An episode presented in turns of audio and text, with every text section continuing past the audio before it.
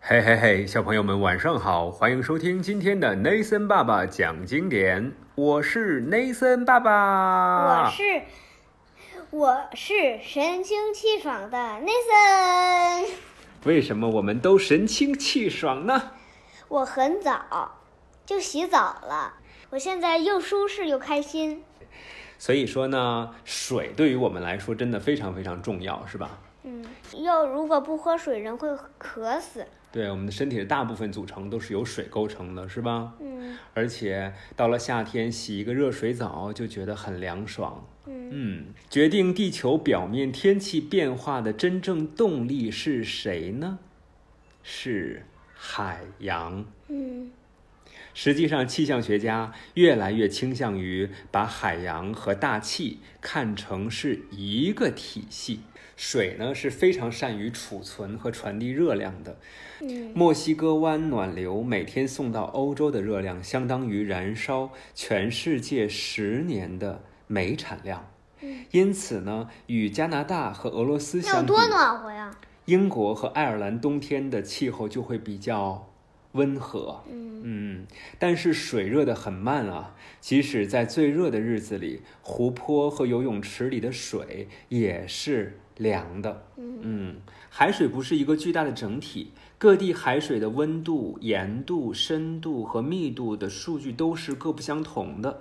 这一切呢，都影响到了海洋传递热量的方式，进而影响到了气候。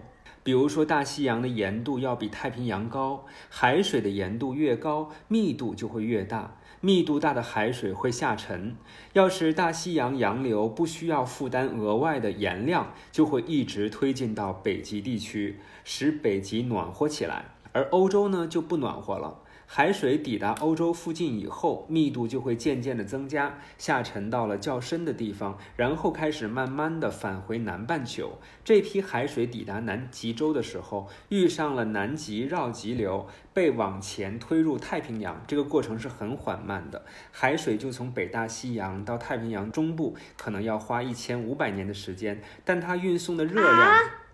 一千五百年。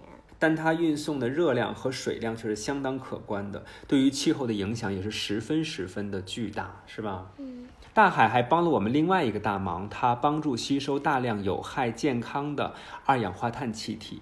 Nathan，我们平时吸入的是，氧气、呼出的是。二氧化碳。对了，那海洋呢就可以帮助吸收大量有害健康的二氧化碳气体，并且想办法把它藏到安全的地方。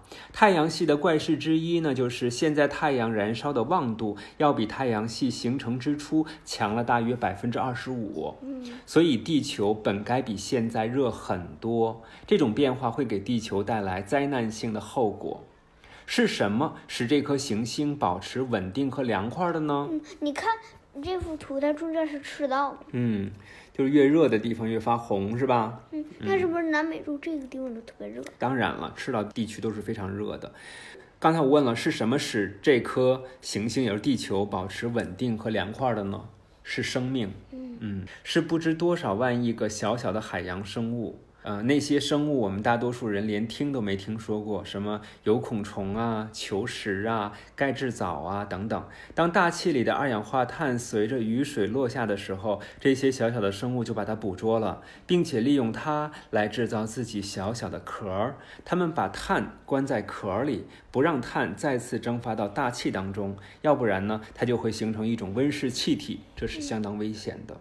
最后，小小的有孔虫、球石等等就死掉了，沉到了海底，就被压缩成了石灰岩。要是你看一眼英格兰多福尔白垩悬崖的景象，就是这幅图，嗯看到了吗？这个叫白垩悬崖。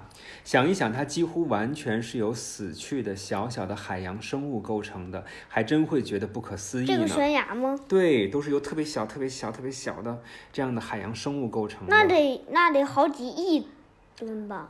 而更令人不可思议的那不就是说，你你你现在站着这个地方，就是有好多好多微小的微小的这个小生物的尸体组成的吗？有可能。更令人不可思议的是，那些生物积累了多少碳呢？一块约一百立方厘米的多福尔白垩就含有一千多升压缩的二氧化碳。嗯这些二氧化碳对我们压根儿没有啥好处，是吧？总的来说呢，所在地球岩石里的碳大约是大气里的八万多倍。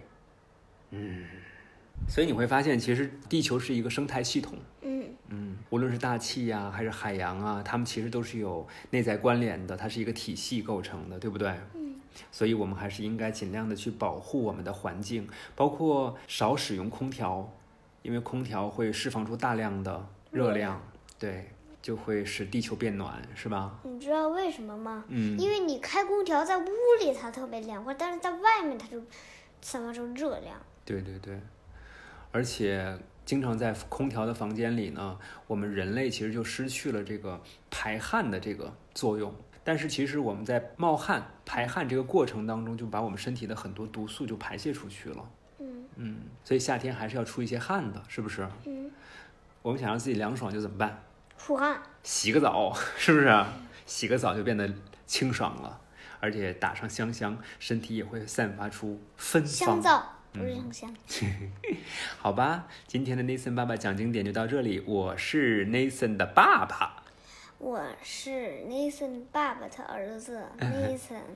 好的，小朋友们晚安吧，也欢迎大家来关注我们的 Nathan 爸爸讲经典的微信公众账号。晚安。晚安，小朋友们。